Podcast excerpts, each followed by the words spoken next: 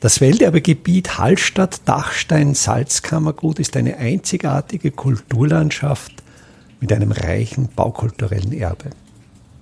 Mein Name ist Friedrich Idam und ich stelle Ihnen in jeder Episode einen neuen Aspekt unseres Welterbes vor.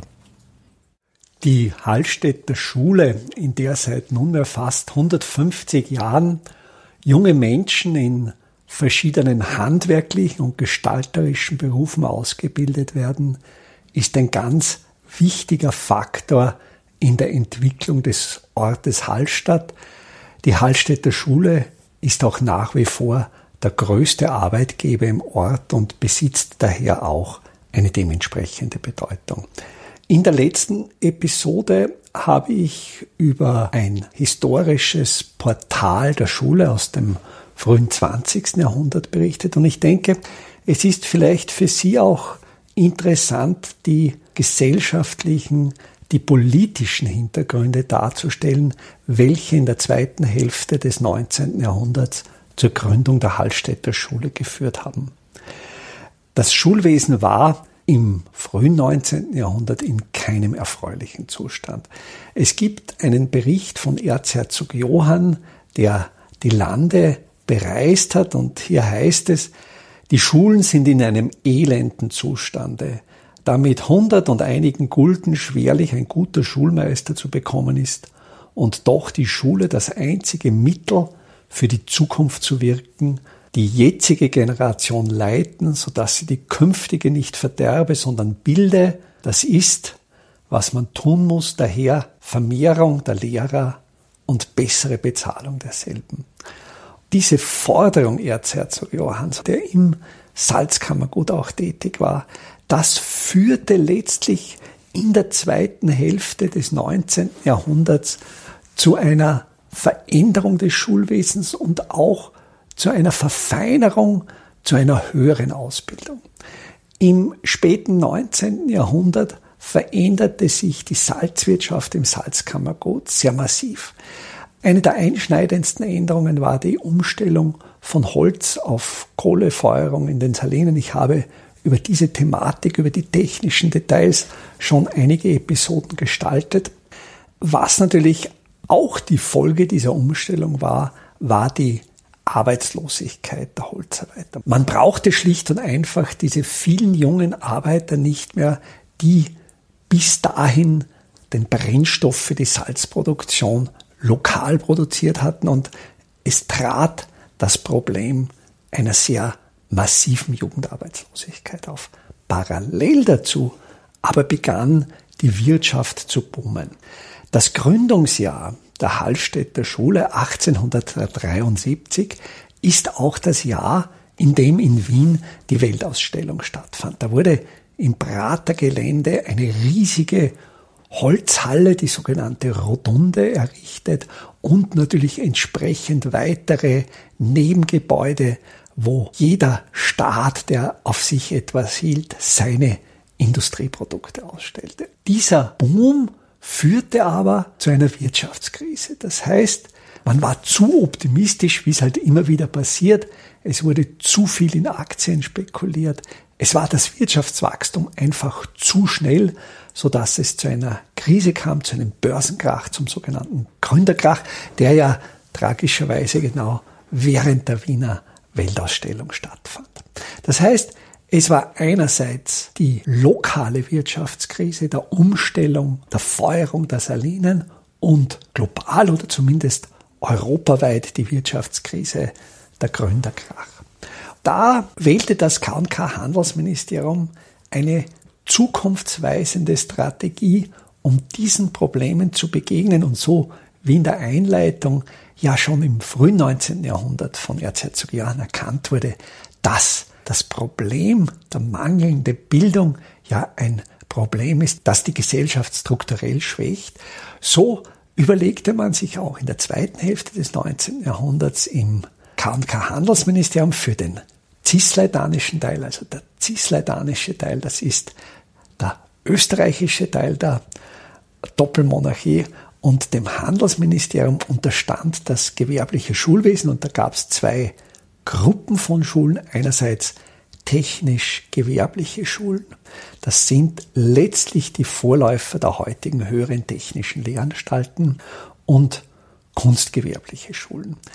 Da wurden im Cisletanien in dieser kurzen Phase in den 1870er Jahren 46 Lehranstalten gegründet. Es ging in dieser Schulgründungsphase Untersuchungen voraus, wie funktioniert das in anderen Ländern. Und da gibt es noch Kommissionsberichte, wo man sich das in Italien, in Preußen, in Sachsen, in Bayern und Württemberg angesehen hat. Und aus diesen Erfahrungen der anderen Länder wurde dann in Österreich das kunstgewerbliche Schulwesen etabliert und man war sich dessen bewusst, die Wichtigkeit des Zeichenunterrichts und des Modellierunterrichts.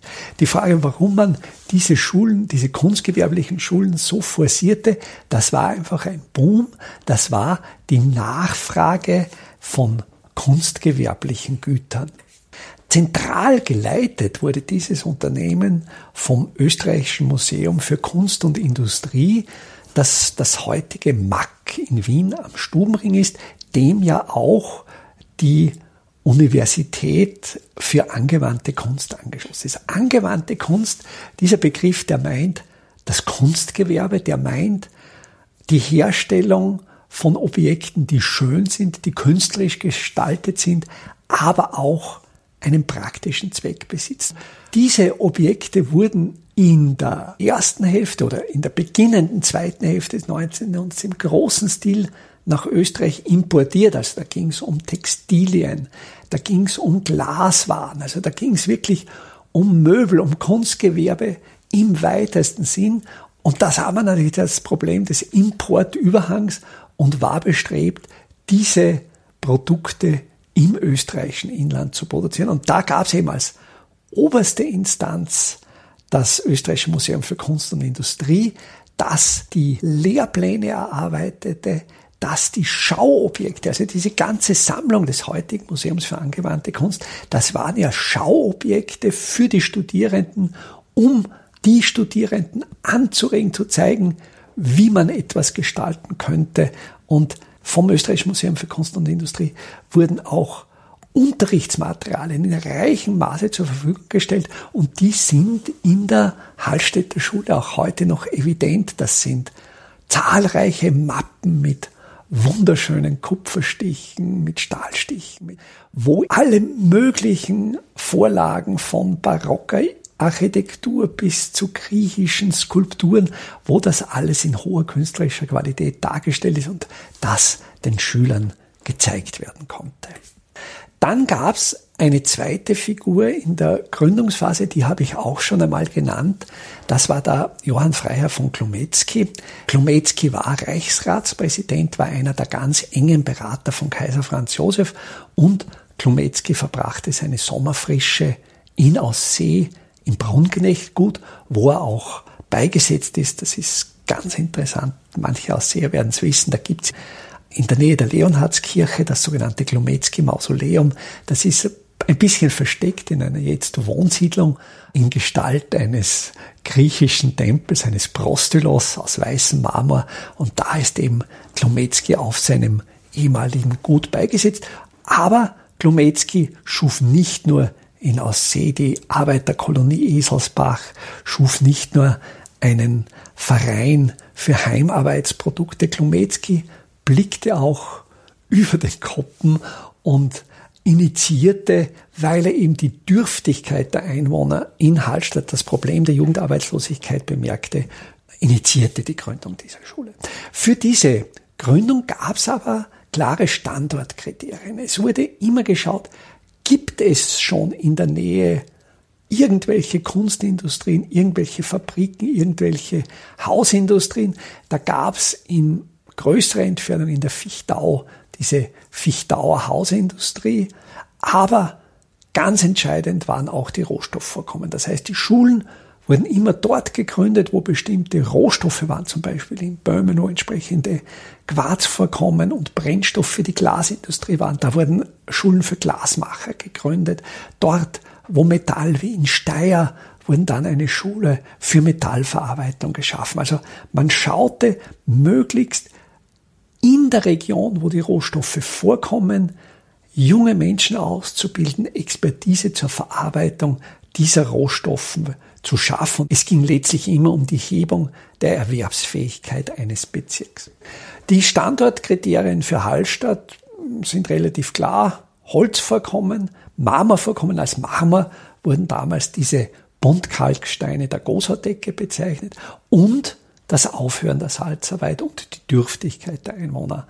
Und dann kommt noch dazu, und das ist eben der beginnende Tourismus in der zweiten Hälfte des 19. Jahrhunderts, wie es so schön heißt, das Zuströmen von Sommergästen und Fremden, wo sich neue Absatzgelegenheiten eröffneten, denn diese Souvenirs, das waren damals in erster Linie noch aus Holz händisch hergestellte Schnitzereien, nicht Plastikprodukte, wie es heute der Fall ist. Und die wurden damals aus Italien importiert und da versuchte man auch, diese Souvenirs, diese Reiseandenken lokal zu produzieren. Wäre ja auch eine Überlegung mit einer gewissen Aktualität, ob wir immer noch die Plastikprodukte aus China importieren sollten oder ob es nicht klug wäre, auch lokal wieder etwas zu produzieren. Die erste Schule, das erste Schulgebäude 1873, das wurde an der Ecke Wolfengassen Marktplatz bezogen. Dieses Haus diente als Schulgebäude. Die Schule begann auch sehr klein mit, glaube ich, neun Schülern im ersten Schuljahr. Es war eine Abteilung für Bildhauerei, das war eben die älteste. Und dann kam aber auch eine Abteilung für Drechslerei und dann relativ bald auch die Tischlerei dazu. Die Bildhauerei unter dem damaligen Schulleiter Gustav Göbel fertigte hervorragende Arbeiten an. Also wenn man zum Beispiel in die katholische Kirche in Hallstatt Maria am Berg schaut, da ist zum Beispiel die Kanzel eine Arbeit der Schule und auch der Kreuzaltar ist eine Schularbeit und sowohl, also auch gerade beim Kreuzaltar, bitte schauen Sie sich einmal die Mensa, den Altartisch an, auch diese Steinbildhauerarbeit, diese Marmorarbeit in unbeschreiblich hochwertiger handwerklicher Qualität wurde in der Hallstätter Schule gefertigt. Die Schule wuchs, und das war auch Gegenstand der letzten Episode, so dass ein neues Schulgebäude errichtet wurde und da wählte man den Platz in der Nähe des sogenannten Kernmagazins, also dort, wo das Steinsalz zwischengelagert wurde, bevor man es über den See brachte. Da wurde 1905 das erste Schulgebäude errichtet. Das ist der Platz, wo heute der Busterminal ist, also dort, wo heute eigentlich der Verkehrsbrennpunkt von Hallstatt ist. Das war zur Zeit der Schulgründung noch ein sehr idyllischer Platz. Das Gelände musste pilotiert werden. Es ist ein gar nicht bodenmechanisch so einfacher Grund am Seeufer. Es gibt über das Schulgebäude, über sein Aussehen, über seine Stilmerkmale eine eigene Episode, die ich dann in den Show Notes verlinken werde. Das Schulgebäude wurde 1936 mit einem Zubau erweitert. Das ist ein Baukörper, der in seinem Habitus dem Baukörper von 1905 eigentlich sehr ähnlich ist. Vielleicht etwas kleiner, etwas niederer, nicht mehr so aufwendig gestaltet. Man spürt hier schon die enger werdenden wirtschaftlichen Rahmenbedingungen der Zwischenkriegszeit zwischen dem Ersten und Zweiten Weltkrieg. Und trotzdem wurde auch in dieser Zeit wiederum in Ausbildung investiert.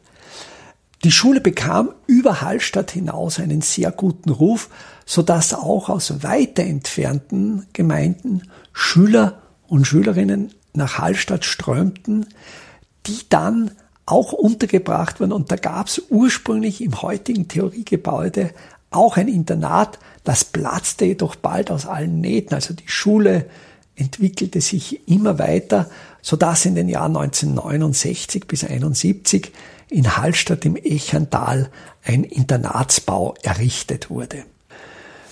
Im Jahr 1977 wurde ein weiterer großer Stadel, der Saline, im Bereich des ehemaligen Sudhauses, der auch leer stand und nicht mehr gebraucht wurde, als Werkstättengebäude adaptiert. Da war ein Maschinenraum drinnen, da war in dem wunderbaren Dachboden ein sehr großes Holzlager drinnen.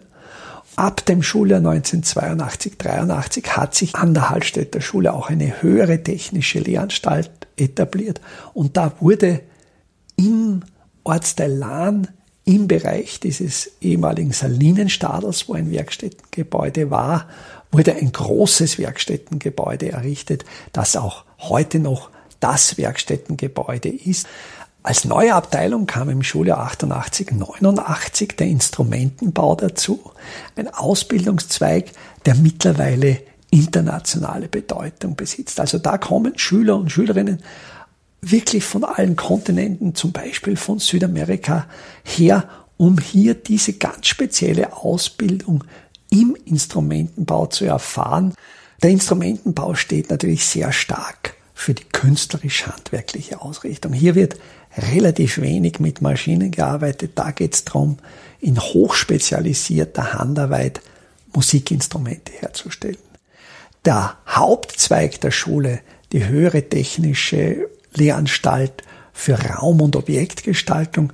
Hier geht's in den technischen Bereich, also einerseits ins Gestalterische, wo die Schüler und Schülerinnen am PC Objekte entwerfen, designen, Innenräume gestalten, wo aber auch andererseits auf sehr modernen Maschinen, auf computergesteuerten CNC-Maschinen Möbel angefertigt werden. Das heißt, die Hallstätter Schule bietet eine riesige Bandbreite vom Handwerk, dann über einen kleinen Spezialzweig für Restauriertechnik bis hin zu neuen, modernen Fertigungsmöglichkeiten mit computergesteuerten Maschinen was sich über einen Zeitraum von 150 Jahren bewährt hat, junge Menschen gut auszubilden.